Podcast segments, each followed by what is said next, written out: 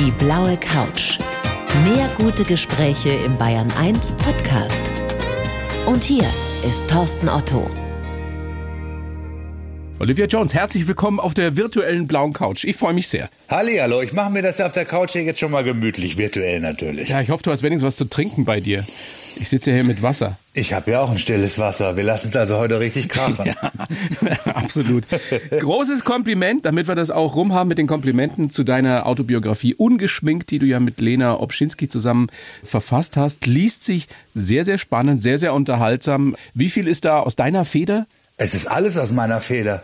Das ist ja quasi diktiert. Ich habe es halt nur nicht geschrieben, aber ich habe es diktiert. Das wäre ja quasi, als hätte ich es geschrieben. Und ich bin natürlich ganz stolz, dass ich die First Lady der Bestseller-Literaturlisten bin. Wow. Um das aber ganz nebenbei nochmal zu erwähnen. Ja, vor Michelle Obama.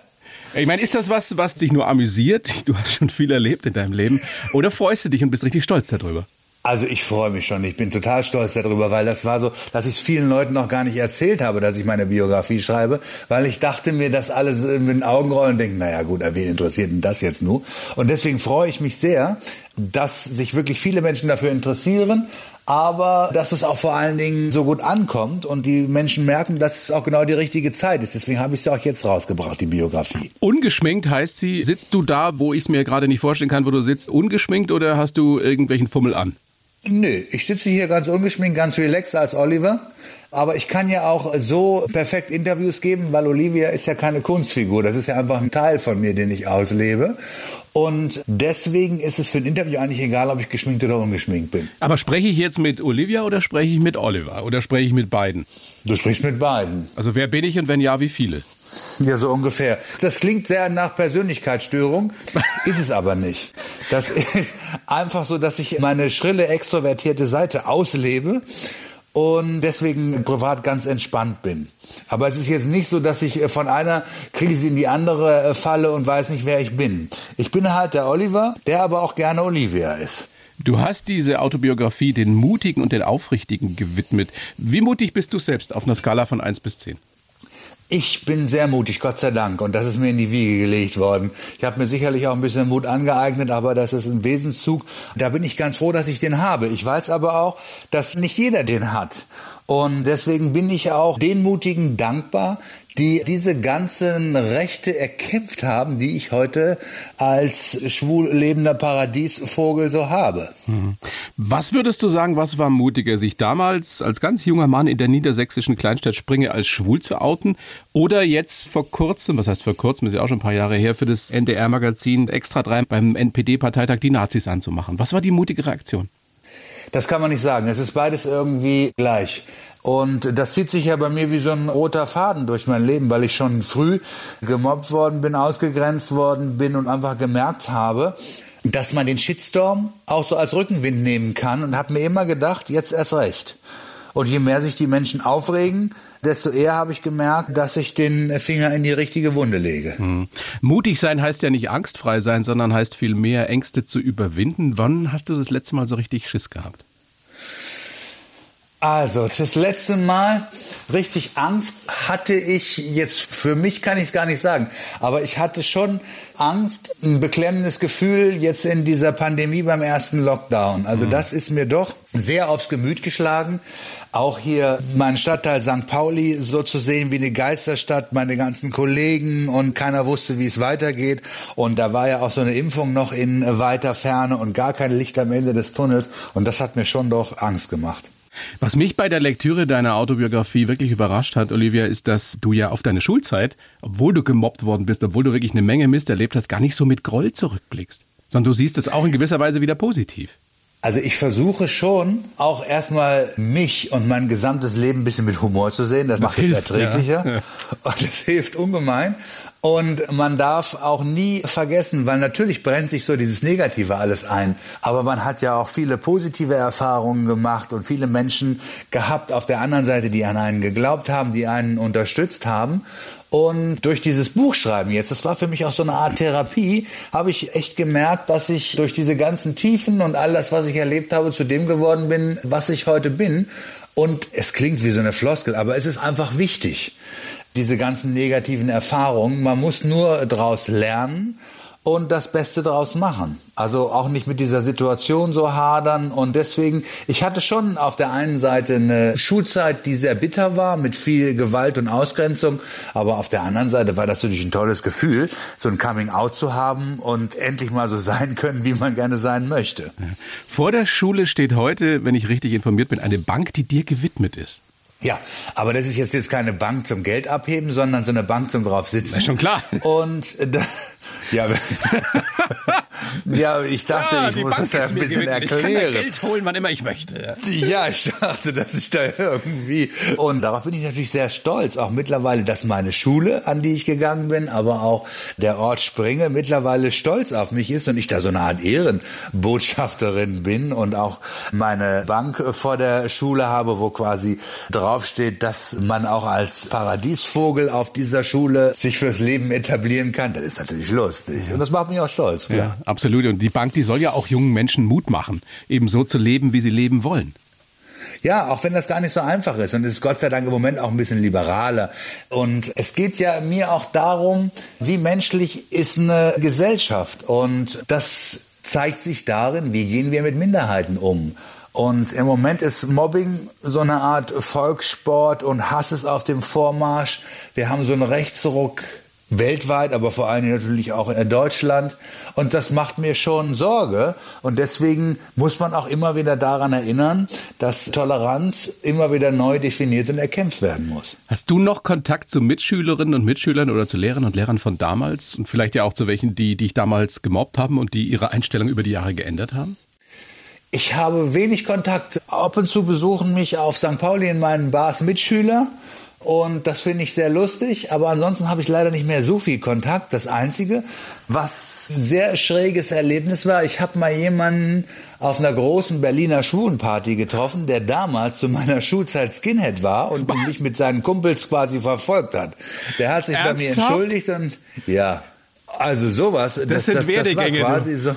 Ja, und der ist jetzt schwul wie die Nacht finster und äh, tuntig ohne Ende. Also das fand ich schon irgendwie, ich wusste gar nicht, wie ich reagieren soll. Aber ich habe mir gesagt, jeder hat seine zweite Chance verdient. Und das ist ja oftmals auch so, gerade Menschen, die so hassmäßig unterwegs sind, auch Schwulen gegenüber, haben oftmals auch ein Problem mit ihrer eigenen Homosexualität. Aber da wurde mir das so bildlich vorgeführt, dass ich da schon schlucken musste. Mhm. Olivia, du hast es vorhin schon angesprochen, am Anfang ist ja mehr als eine Rolle. Ich habe gelesen, es dauert mindestens zwei Stunden, bis sich Oliver in Olivia verwandelt hat. Was verändert sich denn dann noch außer dem Äußeren? Also inzwischen vielleicht ja schon ganz automatisch bei dir. Also das ist automatisch. Man muss sich das so vorstellen, wie so ein Clown im Zirkus, der seine rote Nase aufsetzt. So ist es bei mir auch. Und es dauert zwei Stunden. Und das muss ja auch alles wasserfest sein. Wir leben ja in Deutschland, wo es gerne mal zwischendurch auch regnet. Und ich habe einen harten Job.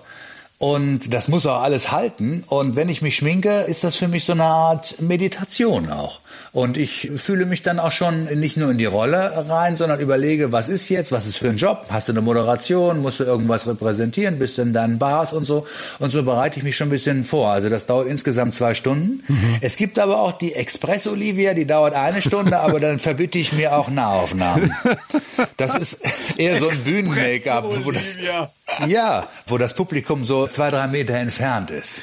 Wenn du abends dann oder nachts nach getaner Arbeit nach Hause kommst, wie lange dauert es dann wieder, bis du bettfertig bist? Das geht Gott sei Dank schnell. Das Abschminken dauert zehn Minuten. Okay. Also wenn das jetzt auch so lange dauern würde wie das Schminken, dann würde ich, glaube ich, verzweifeln. Nee, nee, nee, Gott sei Dank. Aber das ist ganz wichtig für alle Ladies, die jetzt zuhören. Das Abschminken ist sehr wichtig für die Haut. Denn sonst verstopft das die Poren und man bekommt Pickel. Also das ist ganz, ganz wichtig. Auch so ein bisschen so eine Nachtpflege auch. Man muss ja auch weiterhin in seiner Haut versuchen zu existieren. Hast du eigentlich schon eine eigene Kosmetiklinie? Nee, aber habe ich jetzt gerade drüber nachgedacht. Ja. Ich sehe seh mich da schon bei QVC oder Channel 195. Ich könnte das, glaube ich, ganz gut. Ich werde oft gefragt, wie mit dem Make-up, wie machst du denn das? Also nochmal ein kleiner Tipp an die Mädels. Es gibt so diese professionellen Make-ups für Maskenbildner, für Theater und so. Die sind super. Die sind sehr stark, aber die halten auch. Du bist ja sicherlich in der Rolle als Olivia auch wesentlich extrovertierter als als Oliver. Hat das eigentlich auf den Menschen, also sei es jetzt Olivia oder Oliver, abgefärbt, dass du insgesamt selbstbewusster geworden bist durch diese Tätigkeit als Drag Queen? Also diese Tätigkeit als Drag Queen ist für Oliver so eine Art Psychopharmaka. Also das ist einfach was, was mich selbstbewusst und geerdet sein lässt, weil ich kann mich komplett ausleben. Ich habe dieses Ablassventil Olivia, setze eine Perücke auf, ziehe ein albernes Kleid an und kann machen, was ich will. Ich habe Narrenfreiheit. Ich kann zum Beispiel in Talkshows Fragen stellen, die sich keiner zu fragen wagt. Oder ich stehe total im Mittelpunkt und kann richtig Gas geben. Und dadurch bin ich privat als Oliver ja eher introvertiert, aber total ausgeglichen. Was tut denn Oliver gerne, was Olivia nie tun würde? Also der Oliver legt sehr wenig Wert auf sein Äußeres. Echt? Ich brauche im Badezimmer privat vielleicht eine Viertelstunde oder so, wenn überhaupt. Ich dusche schnell und dann äh, auch von den Farben her. Ich bin privat eigentlich mehr so jeansmäßig unterwegs in gedeckten Farben. Also so Neon sucht man bei mir in Privatklamotten vergebens. Fände Olivia so einen Typen wie den Oliver attraktiv? Ja, das könnte, ja, ich glaube schon, ja, weil Olivia steht eigentlich mehr auf so normale, selbstbewusste Typen und das bin ich eigentlich. Mhm. Ich meine, dein großer Vorteil oder einer deiner großen Vorzüge ist ja, dass kaum einer oder keiner weiß, zumindest jetzt in der Öffentlichkeit weiß, wie du wirklich aussiehst. Gibt's das die, ist super. Erzählst du, wenn du unterwegs bist oder wenn du mal wieder im Urlaub bist, wenn das mal wieder möglich ist, erzählst du Menschen, was du tust, wer du bist? Nein, ich erzähle das Menschen normalerweise nicht, weil ich bin privat äh, privat und möchte mich nicht über meinen Job äh, definieren. Ganz im Gegenteil. Ich sag dann, äh, ich bin im Entertainment, in der Gastronomie und dann merken die Leute schon, dass ich da gar nicht so drüber sprechen möchte. Und dann ist das komplett okay. Also ich finde das einfach super, dass ich auch in meinen eigenen Bars nicht erkannt werde, ungeschminkt oder auch am Hafen sitzen kann zwischen Gästen, die am Abend vor mir bei mir waren und eine Kieztour oder irgendwas mit mir gemacht haben und über mich reden. Das ist total lustig. Das passiert mir verhältnismäßig oft. Machst du dir manchmal den Spaß, die dann zu fragen, wie die Olivia Jones finden? Ja, das traue ich mich immer nicht. Ich habe das einmal gemacht, weil ich denke mir, wer weiß, was die dann sagen. Die sagen, die Alte, die sieht ja auch aus, ist total unfreundlich. Nee, ähm, nein, ich habe es einmal gemacht und das war sehr lustig. Aber dann, als ich dann nachgebohrt habe, haben die mich dann doch erkannt. Also man darf den Bogen irgendwie nicht ja. überspannen. Insgesamt habe ich gelesen, hast du über 100 Perücken inzwischen, oder? Stimmt das? Ja, ich habe, glaube ich, noch mehr Perücken. Ich habe so eine Art Perückenfimmel. Ich habe ja auch meine Küche, da ich ja nicht koche, das überlasse ich Profis, die das können, also Restaurants. Und deswegen meiner Küche ist mein Perückenaufbewahrungsort, der aber schon wieder zu klein ist. Du hast in den Küchenschränken wirklich deine Perücken gelagert? Ja, da sind die doch super sicher. Aber das ist ja schon ein äh, bisschen freaky, wenn da irgendjemand kommt, Warum? der das nicht weiß und der öffnet dann so einen Küchenschrank. ja, bei mir kommt ja keiner, der das nicht weiß. Ich lebe ja nicht in einem Art Museum. Also wer zu mir kommt, der weiß ja, wer ich bin. Naja, angenommen, du lernst mal jemanden kennen und ihr verbringt den ersten Abend bei dir zu Hause und der guckt, ja, ob noch irgendwas nicht. zu essen da. Nein, das kann ich nicht machen. Das ist ja, ich lebe ja auch in so einer Mischung aus Cinderella, Schloss und Muppet Show. Also da muss man Menschen auch vorbereiten auf sowas. Der Schock wäre zu groß. Also, also wenn ja, ich Schock jetzt zu dir nach Hause kommen würde, müsstest du mich wirklich vorbereiten, weil ich sonst ja. was denken würde? Ja, du würdest denken, ich habe sie nicht alle, weil die ganze Wohnung ist voller Kostüme, Perücken und sieht auch so ein bisschen aus wie so ein Barbie-Schloss für Arme irgendwie. Das ist irgendwie etwas zu vieles Ganzen. Ich weiß auch nicht. Ich habe das geplant, dass ich oben Oliver und unten Olivia. Jetzt nicht am Körper, sondern in der Wohnung. Also, unten im Keller habe ich drei Kellerzimmer, die ich ausgebaut habe für Kostüme und Perücken. Und jetzt hat aber Olivia schon die ganze Wohnung irgendwie übernommen. Das ist mir jetzt nicht gelungen, das zu trennen. Ich bräuchte jetzt eigentlich normalerweise noch eine ganz normale Wohnung um Tagesabschnittspartner zu empfangen. Und deswegen wollte ich dich fragen, leiste mir mal deine Wohnung. Absolut. Aber das ist, du bist ja nicht in Hamburg, das nee. ist das Problem. Nee, nee, ich bin hier in der Nähe von München. Aber komm gerne vorbei, du mein ja. Der Keller müsste immer aufgeräumt werden. Oh, okay, ja, aber das ist irgendwie lustig. Sehr schöne Vorstellung. Sehr, sehr schön. Olivia, ich habe ja für dich einen Lebenslauf geschrieben, wie du weißt. Hast du den vorliegen? Hast du den bei dir? Nein. Du hast ihn nicht? Ich bin wieder perfekt vorbereitet. Ja, ich wollte spontan sein. War kein Problem. Dann lese ich ihn und, dir vor. Äh, du kannst ja lesen. Ja, ich hoffe. Hoffe ich jedenfalls mal. Ich lese ihn dir vor und du sagst mir dann, was du davon hältst. Ja. ja? Ich mhm. heiße Olivia Jones, bin als solche eine öffentliche Person und schwer zu übersehen. Das ist auch gut so, denn meine Botschaft für Toleranz und gegen Hass und Diskriminierung sollen ja alle mitkriegen. Den privaten Oliver zeige ich dagegen nur ganz wenigen Menschen. Olivia glitzert für ihr Leben gerne, aber immer mit ganz viel Humor. Geprägt haben mich mein schwieriges Elternhaus, die Freundschaft mit Udo Lindenberg und viele Begegnungen in meinem Kiez. Ich bin die Leitkuh von St. Pauli, die gerne auch mit der Kanzlerin plaudert, Kylie Minogue einen Heiratsantrag macht, aber auch mit Rappern wie Bushido über schwulenfeindliche Texte diskutiert. Für die Zeit nach Corona wünsche ich mir eine Explosion der Lebensfreude und das größte Feuerwerk möchte natürlich ich zünden. Das ist aber nett. Und genau so ist es ja auch. Forscher sagen ja, dass es so eine Explosion der Lebensfreude gibt. Glaubst also meine Lunte brennt bei schon. Uns in Deu ja, deine. Ja, bei uns in Deutschland. Und das kann sich keiner vorstellen, aber das wird auch so sein. Weil wenn jetzt irgendwann wir äh, diese dunkle Zeit überstanden haben, dann geht's richtig nach vorne. Und was mich auch freut, dass die Menschen jetzt gemerkt haben, wie wichtig Live-Entertainment ist. Das finde ich toll, weil das, Das liegt mir auch sehr so am Herzen. viele, ja. Ja, also das ist super. Hast du schon eine Prognose, eine Vorstellung, wann das bei euch wieder losgehen könnte am Kiez auf St. Pauli? Naja, ich hoffe mal, dass es im Juni jetzt mal mit Außengastro und vielleicht. Ich würde mir wünschen, dass die Politik da ein bisschen mutiger ist und mehr Modellprojekte macht und uns einfach auch als mündige Bürger sieht, die Hygienekonzepte umsetzen können. Und gerade wir Gastronomen haben das ja sowieso schon gemacht. Und das kann schon sehr gut funktionieren. Also, und jetzt mit den Impfungen, das geht ja voran. Bist du schon Ohne geimpft? Diese Impfung. Oliver, bist du schon Nö, ich werde es aber auf jeden Fall machen, da das ja der Schlüssel ist, aus dieser Pandemie wieder rauszukommen. Und ich möchte einfach meine Grundrechte wieder haben und mich endlich mal wieder amüsieren können. Also deswegen bin ich da ganz weit vorne. Hast du einen Impftermin für mich? ich habe zum Beispiel neulich von einem befreundeten Arzt gehört, dass immer wieder, der hatte irgendwie zehn Dosen übrig, weil Leute einfach Termine abgesagt haben, speziell zweite Termine, weil irgendwas Ja, anderes wichtiger ist. Weil man Ja. irgendwie vielleicht schon den Urlaub vorbereiten muss. Irgendwie, einer hat geschrieben, ernsthaft, er muss sein Haus auf Sylt bauen und damit wohl einen Termin abgesagt. Ja, aber das ist ja wieder dieser Übermut, ne, der jetzt herrscht. Da muss man auch ein bisschen vorsichtig sein, weil das ist schon alles noch ein bisschen fragil. Deswegen äh, ne, müssen wir schon äh, zwischendurch auch äh, erwähnen, impfen, impfen, impfen. Das ist der einzige äh, Weg. Ne? So sieht das aus. Wir wollen mal gucken, wie du so geworden bist, wie Bist du du heute denn bist. schon geimpft? Ich bin einmal geimpft, ja. Super. Ja. Weil du über 80 bist oder wie hast du das? Nein, weil jemand, ein Arzt, was übrig hatte und weil er gesagt hat, bevor so, er es wegschmeißt, gibt Ja, es ja, dem na Otto. klar. Das Super. kommt wohl häufig vor. Also ich habe mich da in keiner Ja, Weise ja. vorgedrängelt, sondern ich habe einfach eine WhatsApp gekriegt, von dem er hat gesagt, ich habe was übrig, willst du? Habe ich gesagt, komme ich vorbei. Krass.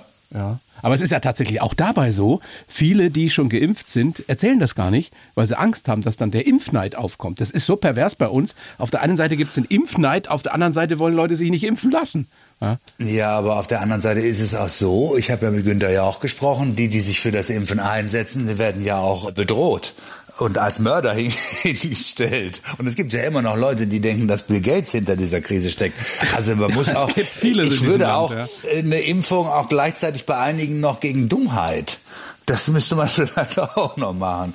Aber an, ansonsten, es ist halt, ich kann es aber auch verstehen, es ist so eine schwierige Zeit. Jeder versucht sich da irgendwie durchzulamentieren. Und es ist natürlich einfacher, wenn man sagt, der und der ist, ist schuld und das ist die einfachste Lösung. Klar, ne? wenn du Angst hast, dann neigen manche Menschen einfach zu einfachen Pseudolösungen und äh, Ja. Werden schnell mal Anhänger irgendeiner Verschwörungstheorie. Wobei wer eine, eine Verschwörungstheorie hat, der hat meistens auch viele. Dessen Leben ist eine einzige Verschwörungstheorie. Stimmt. Und dagegen müsste auch geimpft werden. Nee, aber wir versuchen das schon mit mehreren Projekten. Immer, äh, äh, es ist die Kommunikation ist wichtig, dass wir zum Beispiel auch an Schulen gehen. Mit Olivia macht Schule gegen Hass impfen und Intoleranz. Also man kann schon ein bisschen was äh, tun. Auch mit Wörtern kann man auch impfen. Unbedingt. Und das tust du ja schon dein ganzes Leben lang im Endeffekt. Lass uns mal gucken, wie du so geworden bist. Du bist geboren am 21.11.69 in der Kleinstadt Springe bei Hannover. Äh, Schon damals habe ich gelesen, in der Kindheit warst du ein großer Fan von Feuerwerk. Würdest du sagen, deine frühe Kindheit war gut? Ja, meine frühe Kindheit war äh, gut. Also ich war sehr behütet und äh, in einer kleinen Stadt. Ich war viel in der Natur unterwegs, habe im Steinbruch äh, gespielt, habe versucht Rehe zu fangen. Also das war schon eine coole Zeit irgendwie. Mit elf ist dann der Papa einfach nicht mehr heimgekommen. Der war dann ja auch im Gefängnis in Brasilien, weil er eben Geld geklaut hat. Und das ist etwas, weil ich eine, eine ähnliche Geschichte habe, äh, dass ich meinen Vater eben sehr spät erst kennengelernt habe, was mich sehr interessiert. Hast du das nie bereut, dass der sich nie für dich interessiert hat, auch später nicht? Das war so eine Zäsur in meinem Leben. Und da habe ich auch gemerkt, was Mobbing bedeutet, äh, indem alle plötzlich so komisch über mich gesprochen haben. Und man macht auch sich selbst dafür verantwortlich. Das ist, glaube ich, das Problem, wenn man so jung ist und man fragt sich ja, wieso ist denn dein Vater weg und warum ist er denn nicht für dich da? Und das ist, äh, hinterlässt auch schon Spuren auf der Seele. Ich merke das immer noch, dass es einfach wichtig ist, dass man sowas verarbeitet und für sich auch irgendwie abschließt. Und das habe ich. Die hat eine Hypnosetherapie geholfen, habe ich gelesen. Stimmt das? Ja, ich habe mit Therapeuten gesprochen, aber auch so eine Hypnosetherapie, die im Unterbewusstsein so ein bisschen in die Vergangenheit äh, geht und einen mit diesem Thema einfach abschließen lässt. Das ist ganz, ganz wichtig. Jeder muss da so seinen Weg finden. Da gibt es aber viele. Wichtig ist, dass man es einfach macht, weil ich merke das, dass sich viele, viele Menschen einfach auch immer so betäuben und ablenken, weil sie Angst haben vor ihren Dämonen. Aber man muss sich seinen Dämonen seiner Vergangenheit einfach stellen. Das ist der einzige Weg, um glücklich zu werden. Das ist manchmal ein steiniger Weg, das macht auch keinen Spaß, aber wenn man es dann geschafft hat, ist man umso erleichterter. Mhm. Da ist dieser kleine Junge in der Kleinstadt, dessen Papa äh, weg ist, seit er elf ist und der dann irgendwann feststellt, ich bin irgendwie anders als viele andere, ich bin Paradiesvogel, äh, du entdeckst deine Sexualität, merkst, dass du auf Jungs stehst. Was ich wahnsinnig mutig finde, dass du in dieser Atmosphäre dann irgendwann wohl beim Abendessen sagst, Leute, übrigens, ich bin schwul. Das ist ja, das trauen sich, ja, haben sich ja damals die, die wenigsten getraut. Nein, weil das, das war irgendwie auch kein äh, Thema, weder von meiner Familie noch in der Schule irgendwie und auch in den Medien. Schon, naja, die haben das natürlich geahnt. Also mein Outing war genauso spektakulär wie das von Siegfried und Roy oder Rudolf Mooshammer, kann man sagen. Also das hat ja natürlich auch jeder auch gemerkt, weil ich auch so extrovertiert war und so schrill angezogen. Und das war auch niemals das Problem von meiner Familie. Die haben immer gesagt, okay, dass du schwul bist, ja, das ist halt so. Aber musst du das dann immer jedem zeigen und, und, ja. und so offensiv erleben. Aber das ist einfach dieser Verkleidungswahn, dieses Selbstdarstellen. Das habe ich schon immer in mir drin. Also du hast auch wirklich äh, kein Klischee ausgelassen. Du hast da immer in Kauf genommen, dass du komisch angeguckt wirst, dass du gemobbt wirst, dass die Leute sagen, was ist denn mit dem los? Hat dir nichts ausgemacht oder hat dich sogar noch angespornt wahrscheinlich? Also das hat mich eher noch angespornt. Ich war wie so ein freies Radikal und habe gemerkt, dass mein Weg einfach der ist gegen den Strom. Und wenn ich auf die Straße getreten bin, es hat sich keiner umgedreht, da war ich genervt, weil ich auch so so äh, Zuneigung wieder wieder zurück und im, im, im Mittelpunkt äh, gestanden habe. Und deswegen gehen ja Menschen auf die Bühne. Und das habe ich schon ganz früh gemacht. Für mich war die Bühne die Straße erstmal, die Schule. Also im Nachhinein denke ich mir auch, also wo hast du denn deinen Mut hergenommen, dass ja. ich wirklich im Fummel zur Schule gegangen bin? Das ist natürlich schon irgendwie krass. Wie haben Aber, denn da die Lehrer damals reagiert? Ja, also die Schüler fanden das lustig. Es ja. gab natürlich so ein paar Nazis, vor denen ich mich in Acht nehmen musste.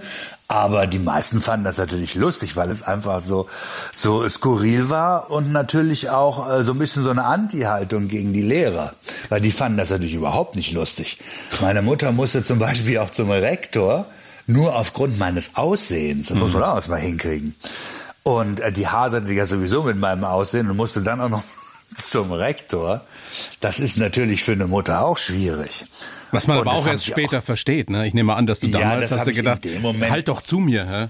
Ja, überhaupt nicht verstanden, weil ich hätte mir gedacht, naja gut, das ist ja nichts als eine Verkleidung. Worüber regen sich die Leute denn so auf? Aber einige Eltern haben wirklich gedacht, ihre Mitschüler würden sich vielleicht bei mir anstecken oder keine Ahnung und irgendwann auch so aussehen. Ich weiß es nicht.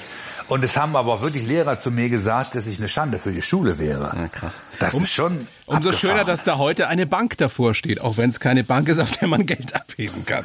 Ja, ich habe es ja erwähnt, ne? ja. weil ich habe nämlich Angst gehabt, dass du da hinfährst und Geld haben willst. Ja, ja.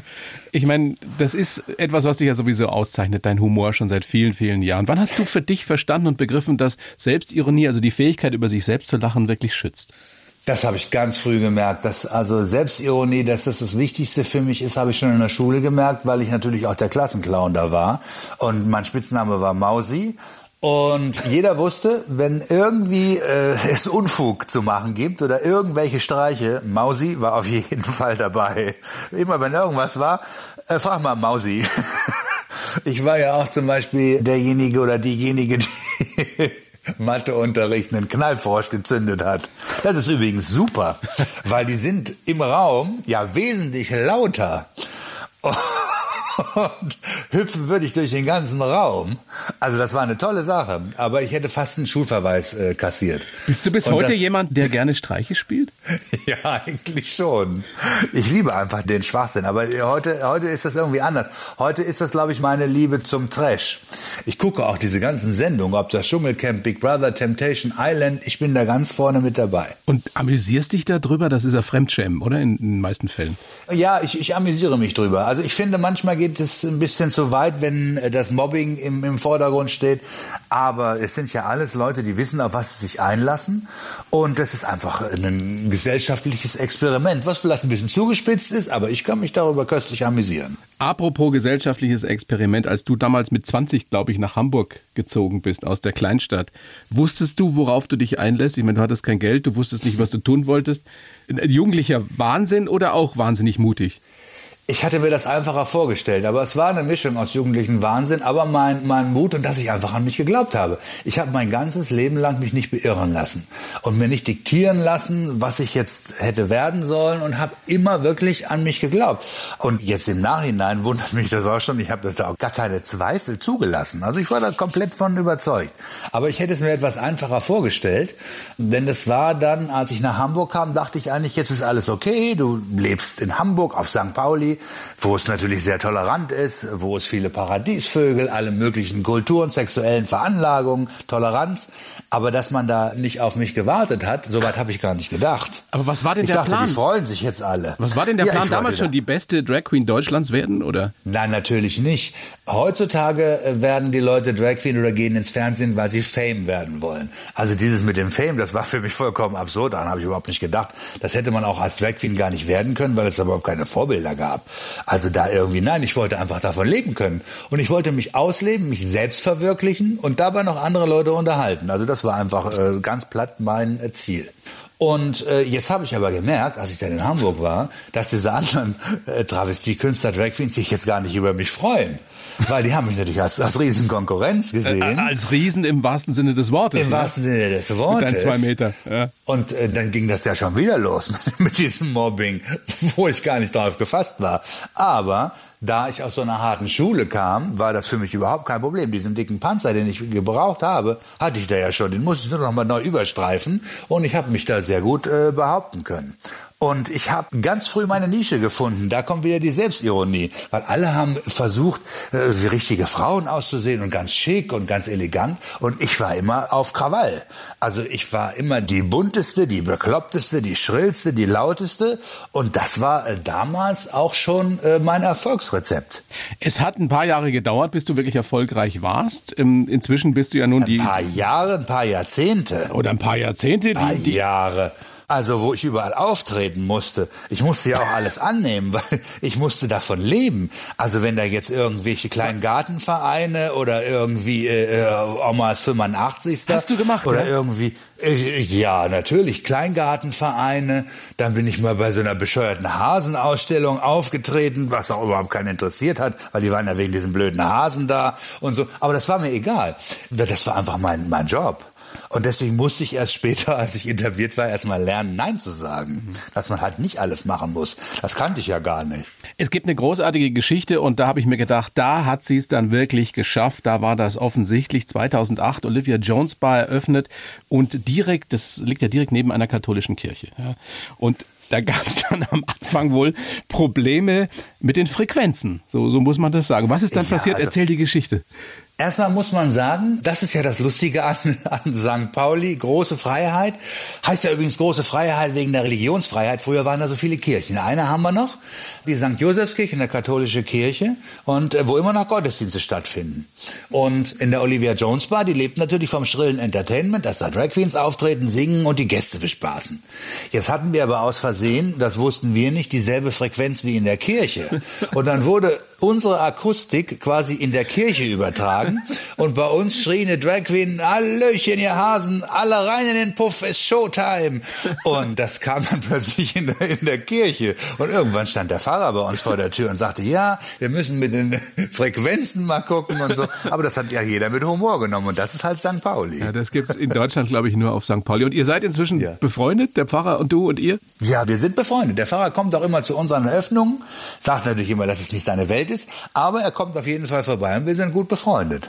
Wie ist das denn heute, wo dich ja nun wirklich jeder und jede kennt da auf St. Pauli sowieso? Gibt es überhaupt noch negative Begegnungen, die du hast? Menschen, die dir komisch kommen? Das gibt es immer noch. Das Tatsächlich, ja.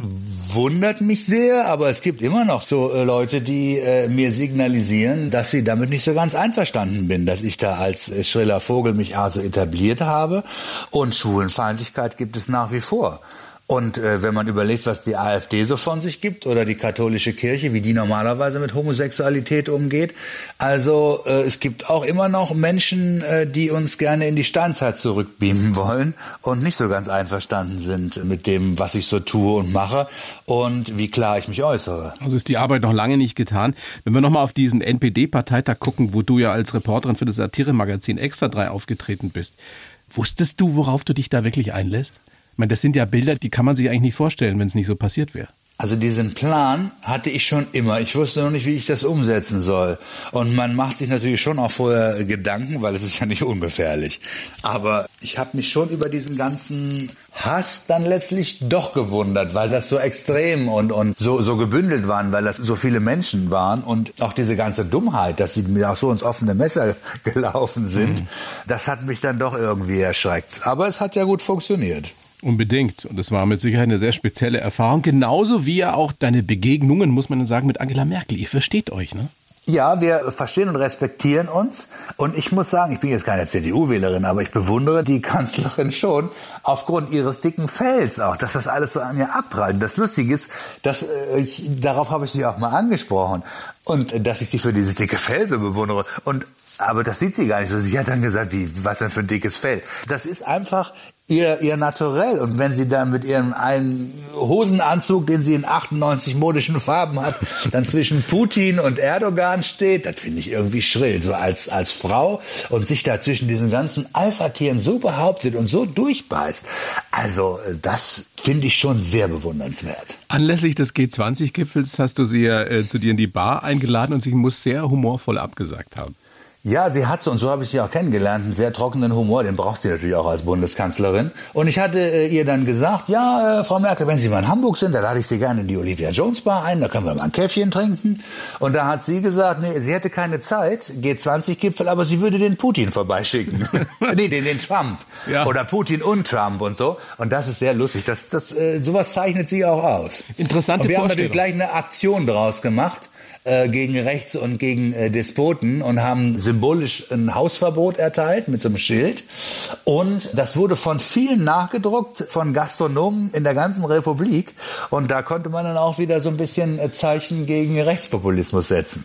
Du hast auch Kylie Minogue, weil das auch so eine schöne Geschichte ist, deswegen spreche ich es nochmal an, bei der Echo-Verleihung einen Heiratsantrag gemacht. Da habe ich mir gedacht, das ist schon cool, wenn du als Olivia da stehst, dann bist du ja dermaßen geschützt, du kannst dir ja wirklich alles erlauben. Ne? Das, es gibt das ja eine große ja Freiheit. Ja. Das ist meine Narrenfreiheit, die ich habe als Olivia. Und das Lustige war, als ich auf Kylie Minogue zugestürmt bin, war sie natürlich erst äh, etwas erschrocken. Die ist ja auch so klein, so ne? an mir hoch. Äh, die geht mir ja gerade bis zu den Knien. und dann hat aber ihre Presseberaterin ihr zugeraunt, das ist Olivia, she's an institution. Und dann muss ich natürlich schon wieder lachen. Und äh, ja, ich habe ihr einen Heiratsantrag gemacht und mich gleich dafür bedankt für ihre ganzen Lieder und weil sie sich natürlich so für Schwule und Drag Queens einsetzt.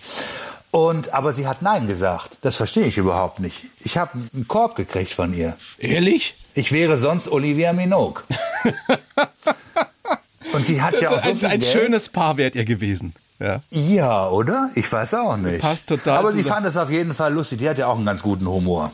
Was du in deinem Buch ganz am Schluss schreibst, was ich Olivia wünsche, ich wünsche ihr, dass sie 123 Jahre alt wird. Warum gerade 123? Ich finde, das ist eine schöne Zahl.